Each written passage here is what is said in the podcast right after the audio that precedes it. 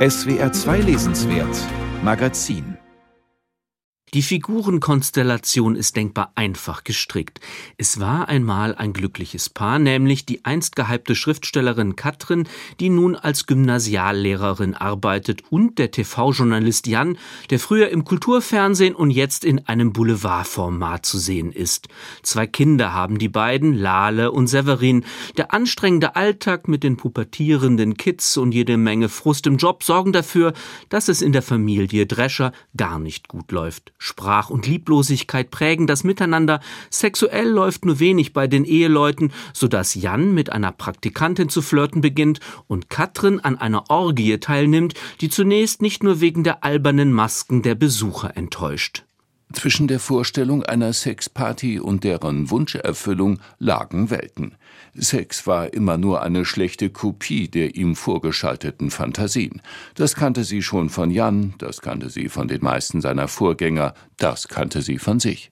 Mit erregenden Fantasien hat Melles Roman Das leichte Leben ohnehin wenig zu tun, eher mit jenen schlechten Kopien in der sexualisierten Welt, die grell ausgeleuchtet werden, auf das nun wirklich jedes Geheimnis einer Figur verschwindet. Schon mit den ersten Szenen wird deutlich, dass der Erzähler, der die Gedankengänge aller Charaktere offenbart, keine Scham kennt.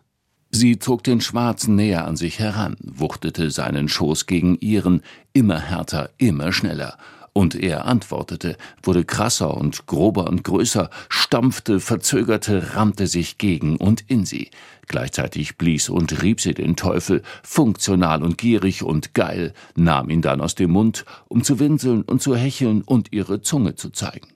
Die Sexparty endet für Katrin immerhin mit einem Orgasmus, und zwar mit einem Laut zwischen Bellen und Stöhnen, den Teufel tief im Mund, den Schwarzen hart im Schoß, wie es in Melles Pornoprosa heißt. Damit stellt sich nach wenigen Seiten die Frage, ob der in seiner offensichtlichen Provokation so brave Text noch etwas zu bieten hat, was über den detailliert beschriebenen Austausch von Körperflüssigkeiten und einer merkwürdig uninspirierten Reflexion hinausgeht, die sich mit Stanley Kubricks Eyes Wide Shut befasst. Zunächst schwelgt der Erzähler mit seinen Protagonisten in der Vergangenheit. Jan erinnert sich an den supermagischen Moment, als Katrin in sein Leben trat, und zwar in Sätzen, die erneut zwischen intellektueller Pose und sprachlicher Peinlichkeit oszillieren.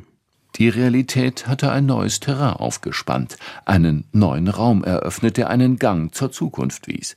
Sie hatten einander gesehen, beobachtet und erkannt da auf dem Tanzboden der Träume und Traumata und waren dann miteinander abgestürzt in höchste Höhen.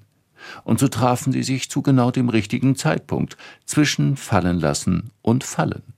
Nun könnte das Buch endgültig zur Seite gelegt werden, doch tatsächlich passiert noch einiges, über das sich berichten lässt, selbst wenn das den Roman nicht besser macht. Jan wird mit kompromittierenden Fotos aus Schulzeiten erpresst, die ein übergriffiger Pater namens Stein aufgenommen hat. Während Jan unter allen Umständen verhindern möchte, dass er in der Öffentlichkeit als Opfer wahrgenommen wird, fordern seine Mitschüler, die in dem katholischen Internat ebenfalls belästigt worden sind, eine Aufarbeitung der Fälle. Den Bildern im Kopf, die den Fernsehmoderator nun wieder quälen, kann er ohnehin nicht entkommen. Stein vor der Dusche, nackt wie jeden Tag. Er sitzt da mit seinem Penisprügel und man kann nicht erkennen, ob das eine halbe Erektion ist, aber wahrscheinlich schon. Wir kennen uns da nicht so aus. Es ist faszinierend und macht Angst.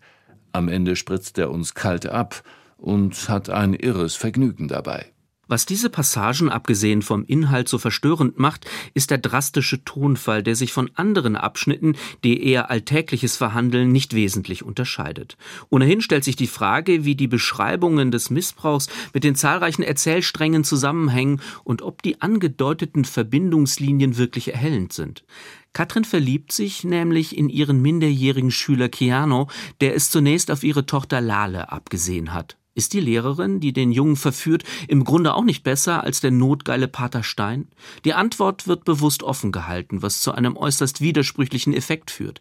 Einerseits wird in das leichte Leben fast alles thesenhaft auserzählt. Andererseits bleibt der Text an entscheidenden Stellen allzu vage. Hinzu kommt ein ständiger Wechsel der Genres. Mal liest man einen wenig originellen Eheroman, dann wieder hat man es mit einer klassischen Coming-of-Age-Story zu tun.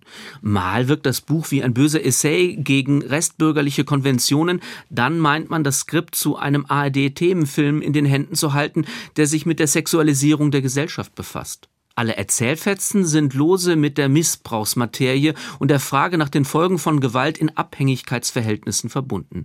Schließlich handelt es sich um ein parodistisches Porträt des Literaturbetriebs, denn Katrins Keanu-Obsession führt dazu, dass sie endlich wieder zu schreiben beginnt. Ihr neues Buch ist natürlich eine Art Autofiktion, wobei nur wenig fiktiv zu sein scheint. Lolitos nennt sie das Buch, das von ihrer eigenen verbotenen Liebe zu Keanu handelt, der als leidenschaftlicher Computerspieler Spieler derweil überlegt, die aufgestaute Wut in einem Amoklauf münden zu lassen.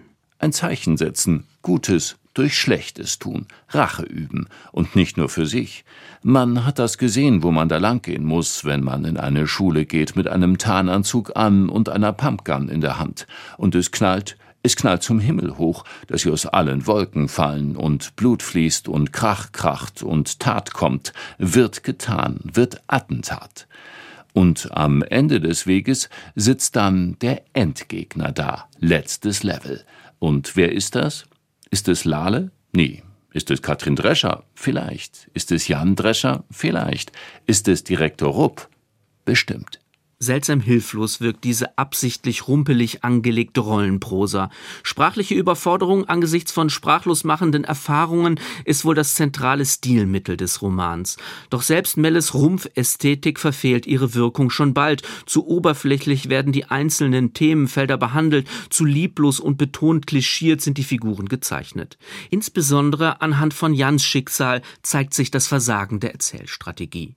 Nach dem dezidiert autobiografischen Text Die Welt im Rücken könnte Thomas Melle nach eigenen Missbrauchserfahrungen gefragt werden.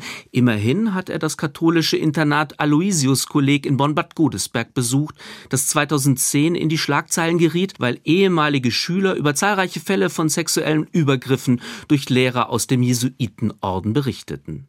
Die Vorfälle sind ein ernstes Thema, das der Schriftsteller Anselm Neft sehr behutsam in seinem Roman Die bessere Geschichte aufgriff. Bei Melle jedoch wird der Stoff in einen Geschichtenbrei gerührt, der leider auch noch damit überwürzt wird, dass zwei Missbrauchsopfer sterben und eine suspendierte Lehrerin sich mit ihrem jungen Lover ausgerechnet in Venedig trifft.